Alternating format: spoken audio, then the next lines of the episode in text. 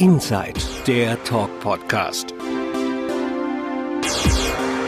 Eine Produktion von Kandu Media.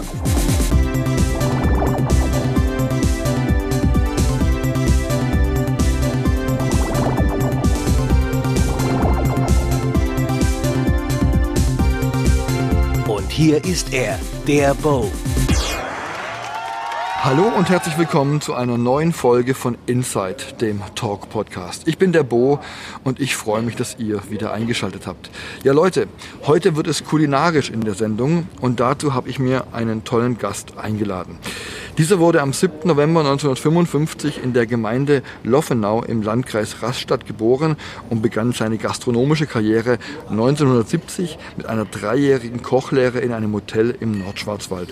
Von 1973 bis 1976 war er als Jungkoch in einem Zwei-Sterne-Lokal in Baden-Baden tätig und arbeitete anschließend ein Jahr lang bei Jahrhundertkoch Eckhard Witzigmann im legendären Münchner Restaurant Tantris. 1978 trat er als Sous-Chef ins Team der Schwarzwaldstube im Hotel Traube Tonbach in Bayersbronn ein und er kochte dort von 1992 bis zu seinem Ausscheiden 2017 jedes Jahr drei Michelin-Sterne, was in Deutschland bis heute einmalig ist. Ab 2005 wurde er vom Gourmillot, der ihn bereits 1991 zum Koch des Jahres gekürt hatte, mit 19,5 von maximal 20 Punkten geführt, der höchsten Note im deutschsprachigen Raum.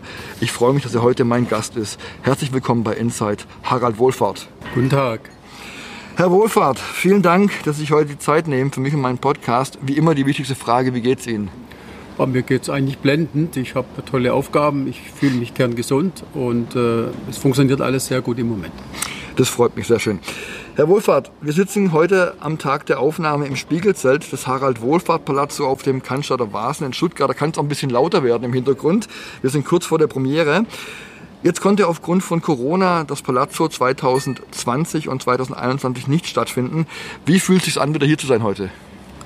Also ich finde ein Neustart sozusagen. Man freut sich natürlich an dem Standort zurück zu sein, wo wir über 14 Jahre ja schon mit Palazzo, im Palazzo Spiegelzelt gewesen sind. Wir haben natürlich auch viele Stammkunden, die darauf gewartet haben, dass wir wieder kommen. Und es ist auch wirklich schön zu sehen, dass wir wieder Fuß fassen können. Mhm. Die neue Show heißt äh, Ladies First und läuft bis zum 12. März 2023. Was erwartet denn die Gäste hier im Spiegelzelt? Ja gut, es ist hier eine ganz tolle Dinnershow. Das heißt, äh, wir haben ein drei, dreieinhalbstündiges Programm äh, unterschiedlichster Art, wo eben Comedy, Unterhaltung, Musik, Akrobatik, äh, äh, querbeet äh, der Gast mitgenommen wird in eine, in eine sehr unterhaltsame Show. Da wird es nie langweilig, da ist immer was los. Und integriert in die Show gibt es also ein Vier-Gänge-Menü. Da gibt es eine Vorspeise, gibt es eine gibt es ein Zwischengericht, gibt es einen Hauptgang und gibt es ein Dessert. Parallel zu diesem Menü gibt es dann auch noch ein vegetarisches Menü, sodass wir eigentlich für alle was dabei haben. Vielleicht können Sie mal ganz kurz den Hauptgang und vielleicht die Vorspeise verraten, was es denn gibt. Ja, als Vorspeise gibt es ein Törtchen von Tiefseegarnelen und gebeiztem Lachs, mhm. dazu Sichukress und Schnittlauchöl. Der Hauptgang wird sein eine zarte Maispolatenbrust mit äh, Kürbisgnocchi, ein buntes Linsencurry und eine Soße, also ein Jus Zoo mit orientalischen Gewürzen. Mhm, okay. Wie entwickelt man so ein Gericht eigentlich? Sitzt man da wirklich zu Hause und macht sich Gedanken und macht die Zutat, die Zutat oder wie läuft sowas ab? Gut, das blicke ich natürlich auf sehr, sehr viel Erfahrung zurück, was die Kulinarik anbelangt, aber äh, natürlich muss man für ein Menü, was man für, für, so eine Show entwickelt, muss man einfach grundsätzlich ein paar Gedanken im Vorfeld ansetzen. Man muss Produkte wählen, die allgemein gern gegessen werden, weil wenn man zu exotische Dinge nimmt, wo die Leute nachher ablehnen, dann hätten wir viel zu viele Umbestellungen. Äh, darüber hinaus muss man über die dreieinhalb Monate, wo wir jetzt spielen, die Produkte auch beziehen können. Wir haben den Anspruch, dass wir also auch mit frischen, nur mit frischen Produkten hier im Zelt arbeiten, äh, dass wir da die Produkte über diese über diesen Zeitraum auch äh, bekommen können. Und dann darf das, kann das von den Handgriffen sein, das muss alles toll gekocht sein, frisch gekocht sein, äh, auch mini, äh, minutiös angerichtet werden. Äh, aber es muss trotzdem, es dürfen keine Kunstgriffe sein, äh, äh, die man nicht umsetzen kann, sondern es läuft dann nachher innerhalb von, von 15, 20 Minuten läuft mhm. der Gang durch. Und äh, da ist ganz wichtig, dass es einfach optisch eine schöne Speise ist, dass es auch toll schmeckt, aber eben nicht, nicht zu kompliziert angerichtet wird. Mhm. Wie viele Leute arbeiten bei Ihnen in der Küche? Also wir haben draußen ein Küchenteam, das sind acht Köche, die beschäftigt sind und dann haben wir aber noch Helfer, die also, wenn wir an dem Band die Speisen schicken, wenn wir da Hände noch brauchen, dann können wir da noch Hände zufließen lassen, äh, die einfach einen Handgriff am Anrichten mit übernehmen können und nach drei, vier Tagen äh, kommt da so eine Routine rein, dass man auch mit Hilfskräften am Band arbeiten kann. Mhm. Okay. Was steckt denn da eigentlich für ein logistischer Aufwand hinter so einem Spiegelzelt? Das muss ja enorm sein, oder? Das ist enorm. Man hat irgendwo einen Backstage-Bereich, wo ja die Künstler sich aufwärmen müssen, weil die müssen, gehen ja auf die Bühne und müssen zu 100 Prozent ihre Leistung abrufen. Das heißt, die halten sich da draußen schon richtig warm und fit und müssen sich auch von der Garderobe her, mhm. äh, vom Schminken her entsprechend äh, äh, äh, natürlich auch bewegen können. Dann sanitäre Anlagen sind ganz wichtig. Dann werden die auch kulinarisch versorgt. Also auch, wir haben ein sogenanntes Zeltrestaurant, wo die Mitarbeiter dann auch ihr Essen bekommen. Mhm. Dann haben wir eine voll ausgestattete Küche. Das sind aber Containerküchen, die aber sind ausgestattet wie Profiküchen. Wir richten die Küchen bedarfsgerecht ein nach dem Menü. Das heißt, also so wie jetzt mit der Maispoladenbrust, brauchen wir nachher, eben, wenn wir 400 Gäste haben, an einem Abend circa acht äh, Kombidämpfer, wo wir die schieben. Also müssen diese Geräte nachher integriert werden in die Küche. Und so wird mhm. die Küche eingerichtet, bedarfsgerecht zu dem Menü, was es gibt, zu den Speisefolgen. Gehen wir mal kurz weg vom Palazzo 2022 zurück ins Jahr 1970. Da haben Sie mit 15 Jahren eine Kochlehre begonnen. Was hat Sie damals schon an der Gastronomie oder am Kochen fasziniert? Naja, also ich komme ja vom landwirtschaftlichen Anwesen. Die Großeltern waren Zuerwerbslandwirte. Und wie ich so in der, in, der, in, der, in der Erfindung dessen war, was ich machen möchte, die Höfe sind derzeit damals alle mehr oder weniger unrentabel geworden. Das war auch noch Knochenarbeit, was die Großeltern da gedient haben. Und, äh, und dann war aber in mir bin von Kind, von kleinster Kindheit auf mit frischen Lebens- und Nahrungsmitteln äh, vertraut gewesen.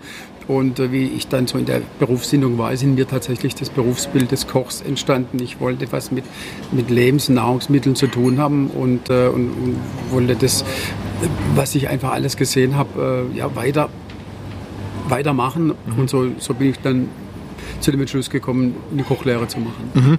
Und wann haben Sie dann gemerkt, dass Sie in die Spitzengastronomie zieht? Naja gut, ich habe gemerkt, dass ich eigentlich äh,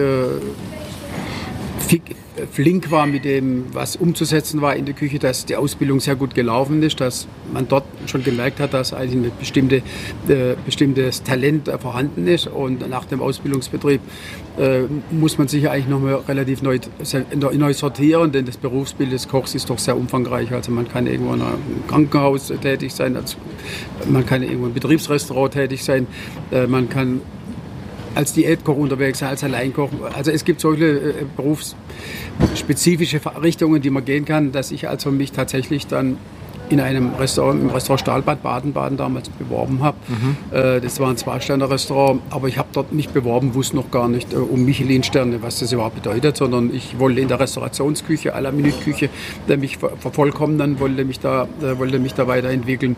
Und siehe da, in dem, in dem Betrieb ist mir bewusst geworden, äh, was ich eigentlich selber will und habe gemerkt, dass ich, dass ich da äh, kreativ sein konnte und wie kreativ der Beruf überhaupt sein kann. Und dort habe ich im Prinzip dann den Grundstein gefunden für meinen weiteren Lebensweg, mhm. zu sagen, ich möchte in dieser à la Minute Küche, in dieser frische Küche zu Hause sein. Und so hat sich das dann alles sukzessive weiterentwickelt. Mhm, okay. 1980 haben Sie dann in der Schwarzwaldstube im Hotel Traube Tonbach in Bayersbronn den Stab des Küchenchefs übernommen. Mhm. Unter Ihrer Ägide hat es diese dann an die gastronomische Spitze in Deutschland geschafft und seit 1992 alljährlich auf drei Michelin-Sterne gebracht, was hierzulande immer noch unerreicht ist. Was war Ihr Erfolgsrezept? Naja gut, also zunächst war es einfach so, der Betrieb hat mir einen optimalen Rahmen geboten, mhm. äh, um, um da tatsächlich auch was ganz Tolles zu schaffen. Äh, aber das war auch eine Verpflichtung, weil auf der einen Seite die Großzügigkeit natürlich, was, was das Betriebswirtschaftliche anbelangt, auch mitarbeitermäßig ich gut bestückt war. Auf der anderen Seite war es dann auch wieder so, wenn der Erfolg nicht gekommen wäre, wäre ich auch in Frage gestellt mhm. worden. Also es ist immer Nehmen und Geben. Mhm. Äh, aber ich bin mit 24 nach der bestandenen Küchenmeisterprüfung hat man mir die Küchenchefstelle angeboten. Äh, wenn ich nicht auffällig gewesen wäre als Mitarbeiter im Vorfeld, hätte man mir diese Verantwortung mit Sicherheit nicht übertragen. Und für einen jungen Menschen, ich konnte ja eigentlich nur gewinnen, ich hatte nichts zu verlieren. Ich war Non-Name in dem Sinn. Ich mhm. war ein junger Küchenmeister, der eine Riesenchance bekommen hat. Und dann bin ich in die Küche, habe einfach gemacht ich habe immer gemacht und äh, so hat sich, das, hat sich das dann entsprechend weiterentwickelt. Mhm. Sie haben in der Schwarzwaldstube alle zwei Wochen ein neues Sieben-Gänge-Menü kreiert. Wie schwer ist denn sowas, trotz dieses hohen Drucks, der daraus resultiert, immer kreativ zu sein auf dem gleichbleibenden Niveau? Gut, die Kreativität war eine Grundvoraussetzung für diese, für diese Tätigkeit, mhm. weil das einfach gefragt war. Und Stammgäste immer wieder neu abzuholen, wenn man denen immer wieder das Gleiche bietet, dann kommen die und sagen, hey, das haben wir gegessen, das haben wir gegessen, das, das haben wir gegessen. Insofern war jede neue Speisekarte, die geschrieben wurde, war eine Herausforderung, darüber nachzudenken, was haben wir bisher nicht gemacht, was kann man Neues schaffen, äh, was gibt es vielleicht auch Neues auf dem Markt. Das hat sich auch alles unheimlich verändert. Mhm. Mittlerweile gibt es ja keine Entfernungen mehr. Man, kommt also, man bekommt also die Ware von überall her, wenn man das haben möchte. Und äh, insofern war das immer ein kreativer Prozess, der eigene Anspruch zu sagen, jeden Tag sich zu hinterfragen, was können wir verändern, was haben wir noch nicht gemacht. Mhm. Und dadurch haben wir auch die eigene Handschrift geprägt und, äh, und, und, und das Projekt so weitergebracht. Mhm. Würden Sie sich eigentlich selbst als Perfektionisten bezeichnen? Gut, da war natürlich schon auch Perfektionismus dabei, aber mhm. das kann natürlich auch lähmen, äh, über, übertriebener Perfektionismus, aber mhm. natürlich war da auch Perfektion dabei. Okay. Was würden Sie sagen, ist wichtiger, um ein guter Koch bzw. Sternekoch zu werden, Talent oder Fleiß? Naja, ich würde sagen, man braucht wahrscheinlich beides. Mhm. Talent, Ehrgeiz und Fleiß. Gepaart natürlich mit vielen anderen Dingen kann auch dann den Sternekoch hervorbringen. Mhm. Ähm, und ist Kochen eigentlich eher eine Kunst oder eher ein Handwerk? Naja, ich definiere es mittlerweile so, dass äh, Kochen ist in erster Linie ein Handwerk, aber mit vielen künstlerischen Elementen. Mhm, schön gesagt, okay. Was macht für Sie einen guten Koch aus? Naja, gut, ein guter Koch macht für mich aus, dass er mit einer bestimmten Hingabe einen bestimmten Anspruch an das, was er macht, dass er das einfach mit, mit, mit, einer unheimlichen Konzentration und Hingabe gibt, weil egal, ob sie eine einfache oder eine komplizierte Speise machen, schmecken muss sie in erster Linie. Weil wenn ich was probiere und es hat einen Wohlgeschmack, dann esse ich die Speise auf mhm. und es kann was noch so schön angerichtet sein, äh, wenn es mich nicht anspricht. Mhm. Wenn ich probiere es und es schmeckt nicht, dann, dann schiebe ich es auf die Seite. Mhm. Also äh, da ist für mich ganz, ganz wichtig der, der eigene Anspruch an, an tolle Grundprodukte, äh, dass die, dass die leicht zeitgemäß zubereitet werden. Und wie gesagt, das muss nicht, das muss nicht schwierig sein. Mhm, okay. Wenn man mal Ihre Biografie verfolgt, dann fällt auf, dass Sie immer in Ihrer Region, dem Schwarzwald, treu geblieben sind. Hat es Sie eigentlich niemals gereizt, irgendwie Ihr berufliches Glück im Ausland zu suchen? Naja gut, ich habe ja wir haben ja vorhin darüber gesprochen, dass ich äh, als junger Küchenchef eine Riesenchance bekommen habe und in dem Unternehmen, wo ich war, äh, mit dem Senderschaft, das war eigentlich wie eine Vater-Sohn-Beziehung. Ich hatte alle Freiheiten, ich konnte mich wirklich in vollem Umfang mhm. verwirklichen. Mhm. darüber hinaus hat sich dann auch äh, eine Familie äh, gebildet. Äh, wir haben äh, ich hab geheiratet, wir hatten den Wunsch, Kinder zu haben. Wir haben dann auch drei Kinder, äh, Wunschkinder in die Welt gesetzt. Mhm. Und äh, eine Familie jedes Jahr zu verpflanzen, das hat nicht so viel Sinn gemacht. Also ich mhm. bin eigentlich da angekommen, ich habe meinen Platz gefunden, wo ich, wo ich mich heimisch gefühlt habe, wo, ich, wo, ich, wo ich hingehört habe, sonst wäre ich nicht 41 Jahre im gleichen Unternehmen gewesen. Mhm, mhm. okay. Im Herbst 2017 trennten sich dann Sie haben es gerade gesagt, nach 41 Jahren die Wege von Ihnen und der Familie Finkbeiner, die das Hotel Traube Tonbach bis heute betreibt. Für viele kam das sehr überraschend. Die Presse war voll davon und die Süddeutsche Zeitung hat diesen Abgang sogar als einen Streit bezeichnet, der in der Gourmetbranche einer Staatsaffäre gleichgekommen sei. Damals ging es um eine Weiterbeschäftigung Ihrerseits als Küchenchef. Es gab dann eine einvernehmliche Einigung zwischen Ihnen und der Hotelleitung. Wie denken Sie heute darüber, die ganze Sache? Naja, gut, wie im Leben es schon immer war. Aus einer zunächst gefühlten Niederlage äh, bin ich eigentlich neu erwacht. Ich habe mir so viele Träume und Wünsche erfüllt im Nachhinein, äh, dass eigentlich äh, der Zeitpunkt, irgendwo war es für mich der richtige Zeitpunkt. Ich bin 60 Jahre alt geworden. Wir haben ein riesen Renommee uns erarbeitet über sehr viele Jahre und ich habe dann damals die, die, die Weiche neu stellen wollen mhm. und genau an dem Punkt sind wir dann gescheitert. Ich bin dann neue Wege gegangen, habe dann eine eigene UG gegründet und äh, habe viele tolle Projekte, die ich heute begleite. Äh, unter anderem Palazzo-Projekte Mannheim, Stuttgart, die ja seit vielen Jahren laufen. Dann habe ich äh, ein neues äh, Feld gefunden mit der Firma Scheck in, in Aachen, wo wir also eine ganz tolle Manufaktur haben, wo wir, wo wir für viele Menschen heute was tun können. Und aber auch, aber auch eine andere Sichtweise heute. Äh, früher war ich zu Hause im kleinen Restaurant, maximal 40 Gäste pro Service. Also wir haben ca. 70 Gäste am Tag betreut. Äh, dann über Palazzo-Projekte habe ich gelernt, äh, äh, Gourmetküche auch für ein paar hundert Menschen zu realisieren. Vor zwei Jahren habe ich eine MSC-Schiffstaufe gemacht in Hamburg. Äh, da haben wir sogar für zweieinhalbtausend Gäste gekocht. Und das ist alles eine Kopfsache. Wenn man, wenn man richtig vernünftig an die Aufgaben rangeht, dann kann man da Großartiges schaffen. Und heute gehe ich einfach so weit über die Manufaktur. Gutes Essen vielleicht ein Grundgesetz verankert. Jeder hat das Recht auf gutes Essen. Und gutes Essen muss nicht teuer sein, mhm. sondern es ist ein Anspruch an tolle Grundprodukte, an frische Grundprodukte, an, an ausgewogene Ernährung, denn über, über die Ernährung, über die Gesundheit, das Wohlbefinden, äh, da wird so vieles gesteuert, äh, dass man dem noch viel mehr Aufmerksamkeit widmen sollte. Mhm, okay, aber tut so ein Ende nicht wirklich sehr weh, wenn man bedenkt, auf was für eine gastronomische Schiene Sie die Schwarzwaldstube und die Traube Tonbach gebracht haben? Naja, schauen Sie, aber ich war ja nicht der Eigentümer des Unternehmens, sondern ich war ja Angestellter. Mhm. Und äh, das ist der Knackpunkt. Ich habe das immer so ein bisschen mit einer Trainertätigkeit auch verglichen im großen Verein. Äh, wenn der Erfolg da ist, ist alles toll und, und der Erfolg äh, nicht mehr da gewesen wäre, äh, wäre es vielleicht nicht mehr so toll gewesen. Ich wiederhole mich an dem Punkt. Ich habe die Weichen neu gestellt. Ich war, äh, war, war viele, viele Jahre als verantwortlicher Küchenchef im Unternehmen. Wir haben alles an Renommee sozusagen bekommen, was man bekommen kann. Äh, und äh, an der Stelle, wo ich, wo ich, wo ich, wo ich, wo ich was anderes im Betrieb noch machen wollte, hat es nicht mehr funktioniert. Herr Wohlfahrt, wenn man als Drei-Sterne-Koch wie Sie seine jahrelange Wirkungsstätte verlässt, verliert man dann eigentlich seine, seine Sterne oder wie läuft sowas ab? Naja gut, ich konnte sie nicht mitnehmen, weil ich ja kein neues Restaurant gegründet habe mhm. und äh, dadurch auch nicht mehr in der Öffentlichkeit des äh, Guide Michelins mich bewegt habe. Äh, insofern sind die Sterne für mich äh, damals ad acta gelegt, gelegt mhm. worden und ich bin ganz neue Wege gegangen. Ich habe ein eigenes Unternehmen gegründet mhm. äh, und bin Partnerschaften eingegangen, betreue unter anderem das Festspielhaus in Baden-Baden kulinarisch und äh, bin bei den Fischerwerken in Tumlingen einmal in der Woche, wo ich einen Gourmet-Teller für die Belegschaft äh, dort realisiere.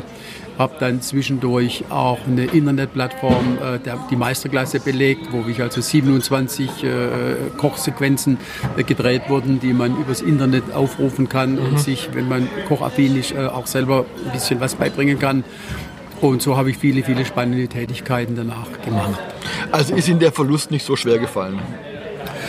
Es war für mich ein neuer Lebensabschnitt und äh, ich wusste ja, mit dem Ende der Schwarzwaldstube müsste ich wieder einen Restaurant, Restaurationsbetrieb, äh, äh, eine Restaurantküche übernehmen. Mhm. Wenn ich in dem Bereich hätte zu Hause sein wollen, hätte ich die Möglichkeit gehabt. Aber ich habe mir dann auch einfach ein paar Fragen selber ehrlich beantwortet. Warum mhm. habe ich gerade mit 60 gesagt äh, damals, äh, ja, ich möchte äh, etwas kürzer treten äh, aber nicht aufhören.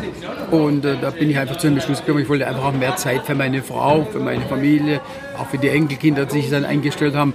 Das ist ein Bereich, der völlig zu kurz, zu kurz gekommen ist mhm. während meiner aktiven Zeit. Und äh, insofern muss ich sagen, im Nachhinein war das genau der richtige Moment, auch äh, den Stab oder den Kochlöffel aus Saalen zu geben. Mhm. Jetzt haben wir es alle mitbekommen, die Schwarzwaldstube ist am 5. Januar 2020 abgebrannt bei einem großen Feuer im Hotel Traube Tonbach. Was ging da in Ihnen vor, als Sie das gelesen haben? Na, ich muss Ihnen sagen, mein Sohn ist ja in der, bei der Freiwilligen Feuerwehr in Tonbach. Mhm. Er war im Einsatz gewesen. Er war einer der ersten Feuerleute vor Ort, die dann auch den Wasserschlauch äh, in dieses Gebäude reingehalten haben. Und von ihm habe ich die Nachricht bekommen, Papa, deine ehemalige Wirkungsstätte, äh, die steht in Flammen. Dann äh, bin ich da auch hingegangen mhm. und äh, ich meine, da steht man. Äh, ich war, wie gesagt, 41 Jahre in dem Haus tätig. Es, war, es hat sich wirklich angefühlt, wie wenn mein eigenes Wohnzimmer abbrennt. Mhm. Mhm. Okay. Beenden wir mal das Thema Traube Tonbach und Schwarzwaldstube, bleiben aber noch im Jahr 2020. Da hat äh, Corona die Welt überrollt, auch Deutschland. Ähm, wie haben Sie diese zwei Jahre erlebt, wo gar nichts ging? Also keine Gastro, kein Kino, man konnte nicht rausgehen. Wie haben Sie das erlebt? Naja, ich habe ja vorhin schon davon gesprochen, dass ich mit der Firma Check-In in Aachen, äh, der, der Unternehmer Check hat uns eine Produktionsmanufaktur gebaut, wo er nur für seine 15 Märkte eine Eigenmarke in den Märkten integriert. Mhm. Und siehe da, das war ein Arbeitsfeld, was unheimlichen Anspruch gefunden hat, weil die die Menschen, die einkaufen gehen, die haben in den Märkten gesehen, dass da frisch, frisch gekochte Fertigmahlzeiten äh, man mitnehmen kann. Das heißt, die, wo nämlich in die Gastronomie gegangen gehen konnten, die haben mhm. sich da Fertiggerichte mitgenommen. Da werden frische Pastas in, in allen Variationen. Wir machen da Suppen, Soßen, Fonds, alles mit dem Anspruch, keine künstlichen Würzmittel, sondern alles frisch gekocht mhm. äh, äh, nachher zu produzieren und mit kurzem MHD. Und äh, da haben wir so vieles entwickelt und es hat so einen tollen Absatz gefunden, dass genau in dem Segment äh, äh, ein unheimlicher Wachstum da war. Mhm. Wie schwer sehen Sie eigentlich die Auswirkungen von Corona auf die Gastrobranche insgesamt? Naja gut, nach Corona, äh, was sich da natürlich ganz dramatisch verändert hat, ist jetzt die personelle Situation. Mhm. Ich glaube, die schadet der Gastronomie noch mehr wie Corona, äh, weil die Mitarbeiter nicht mehr da sind. Und ich meine, wenn ich jetzt einen Kleinbetrieb habe und habe keine Mitarbeiter mehr, was bin ich alleine wert? Mhm. Da, da, kann man erst mal sehen, was der Mitarbeiter wert ist, weil ohne Mitarbeiter, und man ist nur so viel wert wie sein Mitarbeiter letztendlich. Mhm. Und es geht dann je nach Betriebsgröße natürlich auch nur im Team. Und wenn aber, wenn aber niemand mehr produziert, was können sie alleine leisten? Mhm. Da musste man eben sehr stark einschränken oder vieles rechnet sich gar nicht mehr. Man sieht sehr viele Betriebe schließen. Mhm. Würden Sie jungen Menschen heute noch raten, eine Ausbildung in der Gastronomie zu machen? Selbstverständlich, ich meine, da liegt, da liegt ja eine unheimliche Chance drin. Also wenn sich jemand berufen fühlt, wenn jemand die Affinität hat, wenn, wenn jemand sowas lebt und gerne macht, dann, dann muss ich sagen, kann ich ihm nur raten mhm. dazu, weil jemand, der Talent hat und, äh, und, und Lust hat, äh, Menschen zu verwöhnen und zu beglücken mit gutem Essen, mit einer schönen Gastronomie, dann ist das eine, ist das eine, eine ganz tolle Aufgabe. Man mhm. muss halt wissen, man hat einen anderen Lebensrhythmus wie, wie, wie, wie, wie ein, ein Normalbürger in dem Sinn, sondern man muss je nach gastronomischen Betrieb, wie man aufgestellt ist, Wochenendarbeit in Kauf nehmen, äh, Teildienst in Kauf nehmen, wobei sich da auch vieles verändert hat. Oder eben dann nur noch einmal am Tag das Restaurant öffnen, und zwar in der Zeit, wo man sein Geschäft sieht. Läuft es am Mittag gut, dann läuft es mhm. am Abend gut. Äh, man muss halt auch nicht alles machen wollen, sondern sich auf ein vernünftiges Maß beschränken. Dann sehe ich da eine Riesenchance drin. Mhm. Und welche Tipps hätten Sie als Gastroprofi für junge Menschen, die gerne in die Gastronomie einsteigen möchten? Ja gut, da muss man natürlich äh, selber wissen, was will man, was will man, wo will man hin, weil die, das Berufsbild des Kochs ist breit gefächert und, äh, und das hängt vom Profil des Ausbildungsbetriebes, aber natürlich auch vom, vom Profil des Auszubildenden ab, ob so eine Ausbildung gut funktioniert. Und äh, wenn sich da aber zwei gute, zwei gute Dinge treffen, dann kommt auch ein toller Nachwuchs noch dabei heraus. Mhm. Wie ist es eigentlich mit dem Umgang in der, in, der, in der Gastronomie? Oft hört man mal, das heißt so rau, stimmt es? Also bei mir in der Küche hat man die, Na die, Nadel, die Nadelfallen gehört. Ich, mhm. war kein, ich war kein Hektiker. Ich war auch äh, wirklich ruhig, bedacht, besonnen und äh, da ist sehr ruhig abgelaufen. Da wurden also auch keine Mitarbeiter beschimpft. Aber man hört natürlich auch Dinge von, von anderen. Äh, aber bei mir war das nicht, wurde das nicht kultiviert. Ich habe einen sehr kooperativen Führungsstil gehabt mhm. und äh, der Umgang mit den Mitarbeitern, der war geprägt von Respekt und guten Umgangsformen und es hat auch sehr gut funktioniert. Mhm. Warum gibt es eigentlich mehr bekannte männliche Spitzenköche als weibliche? Naja gut, das muss man sagen, es ist natürlich ein familienunfreundlicher Beruf und wenn die Frau natürlich einen Wunsch hat, dass sie eine Familie, dass sie Kinder haben möchte und sich um die Kinder auch selber kümmern möchte, dann ist natürlich Gastronomie nicht mhm. gerade das Beste, weil mhm. äh, ja, Mittagsservice, Abendservice, Wochenend, äh, man hat in dem Sinn keine Freizeit. Mhm. Also ist kein familienfreundlicher Beruf? Das ist mit Sicherheit nicht. Mhm. Wie hoch ist der Preis, den man zahlen muss als Spitzenkoch? Gut, es, kommt darauf an, was man darunter versteht, was für einen Preis das man bezahlt. Man lebt so eine Aufgabe mhm. und dann, dann, dann, investiert man auch alles in, in, so eine Aufgabe. Dann zahlt man keinen Preis, sondern das ist Leben, das ist Lebensinhalt, das ist auch Freude bereiten, Menschen glücklich mhm. machen, äh, auch für sich selber. Äh, ist, ist es eine Genugtuung. Also ich sehe jetzt da, ich sehe jetzt ja nicht, dass man einen großen Preis bezahlen mhm. muss. Aber familiär bestimmt doch, man hat ihre Kinder bestimmt auch nur selten gesehen, oder? Ja, aber ich hätte ja die Möglichkeit gehabt, das zu ändern, wenn das nicht, wenn das nicht in Abstimmung mit meiner Frau passiert wäre. Äh, ich meine, die Familie ist, für mich, ist mir das Wichtigste gewesen mhm. und äh, ich habe mich mit meiner Frau aber sehr gut ergänzt. Mhm. Äh, und äh, sie hat mir den Rücken im, im, im Bereich Familie eben den, den, Rücken freigehalten, sonst wäre vieles nicht möglich gewesen. Okay, sehr schön. Wie lebt eigentlich der Privatmann Harald Wohlfahrt heute? Naja gut, ich lebe in dem Haus, was wir uns äh, in, vor 20 Jahren, wo wir, wo wir erworben haben. Wir haben, mhm. sehr, wir haben ein sehr schönes Anwesen in einer Halbhöhenlage direkt am Waldrand. Wir haben einen wunderschönen Garten. Äh, wir haben einen sehr, sehr schönen Freizeitbereich in unserem Garten. Ich habe drei verschiedene Grills äh, ums Haus herum. Also äh, ich, ich verwöhne mich selber mit meiner Frau jeden Tag und äh, wir machen das Beste aus unserem Leben im Moment. Mhm, das heißt, daheim kochen Sie? Nee, wir kochen gemeinsam. Ich okay. meine, wir gehen zusammen einkaufen, wir machen die Vorbereitung auch in der Regel zusammen. Äh, dann am Herd übernehme ich den Teil und hinterher kann ich es nicht so gut, dass meine Frau zufrieden wäre. Okay. Was sind denn Ihre konkreten Pläne für die Zukunft noch nach Palazzo? Oder wenn, wenn sie jetzt nächstes Jahr quasi äh, vorbei ist, Palazzo für die Saison, was sind dann Ihre Pläne? Naja gut, ich hoffe, dass mit Palazzo natürlich noch nicht vorbei ist, sondern äh, wir starten ja gerade mal wieder das ist aber für mich eine, eine, tolle Herausforderung, auch noch aktiv äh, am Leben und an dem teilzuhaben, was man ein Leben lang mhm. gemacht hat. Aber ich möchte auch ein bisschen mehr reisen noch. Ich möchte noch ein paar schöne, schöne, schöne Dinge kennenlernen. Aber an sich bin ich ganz zufrieden mit dem Leben, wie ich das führe. Äh, ich äh, mache das, wo ich Lust drauf habe und wo, wo, ich, wo ich Spaß dran habe. Und das, was ich nicht will, das, das muss ich ja nicht mehr. Ich habe keine Zwänge, sondern mhm. es ist wirklich, es ist wirklich äh, Lebensfreude haben und sich nicht zurückziehen und, und sich irgendwo verstecken müssen, sondern ich genieße die Familie, ich genieße die Enkelkinder, ich genieße meine Frau, ich genieße auch die, ich genieße auch noch die Arbeit, die ich mache. Und wenn wir jetzt noch ein bisschen reisen können, dann passt alles. Sehr schön, Herr Wohlfahrt. Ich sage vielen Dank, dass Sie heute mein Gast waren, so kurz vor der Premiere des Harald Wohlfahrt Palazzo 2022. Ich freue mich auf die Palazzo-Premiere heute Abend. Endlich geht es wieder los. Ähm, und wünsche Ihnen weiterhin natürlich viel Erfolg mit allem, was Sie aktuell machen und mit allem, was da noch kommen wird. Und natürlich auch Gesundheit, das ist, glaube ich, das Allerwichtigste. Ja, und wenn ihr da draußen, liebe Hörerinnen und Hörer, noch bis zum 12. März auch mal das Spiegelzelt in Stuttgart besuchen wollt, dann schaut gerne in die Shownotes dieser Folge. Da findet ihr einen entsprechenden Link zu den Terminen und dann könnt ihr euch mal von Herrn Wohlfahrt richtig kulinarisch verwöhnen lassen. Herr Wohlfahrt, ich möchte diese Folge gerne mit einem Zitat des englischen Historikers und Philosophen Theodore Seldin beenden. Der hat mal gesagt, die Gastronomie ist die Kunst, mit Nahrung Glück zu schaffen. Würden Sie dem zustimmen? Dem würde ich absolut zustimmen, ja. Sehr schön. Ja, das war's für heute. Liebe Leute, wenn euch diese Episode gefallen hat, dann abonniert gerne diesen Podcast und hinterlasst ein Like und eine positive Bewertung bei Apple, Spotify oder wo auch immer sonst ihr mich hört. In diesem Sinne, bis zum nächsten Mal. Passt auf euch auf, haltet durch, bleibt gesund und wie immer gehört heute meinem Gast das letzte Wort.